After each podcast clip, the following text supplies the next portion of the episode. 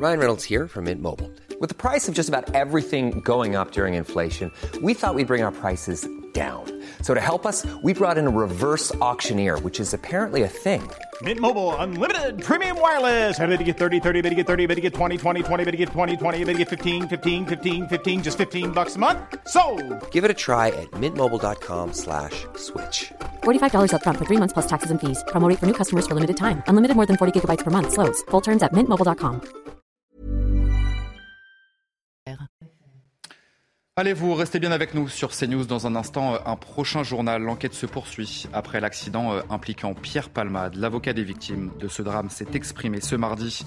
La famille est insensible aux excuses, a-t-il affirmé. On voit ça dans notre prochain journal. Je vous souhaite une belle nuit à tous. Retrouvez tous nos programmes et plus sur cnews.fr.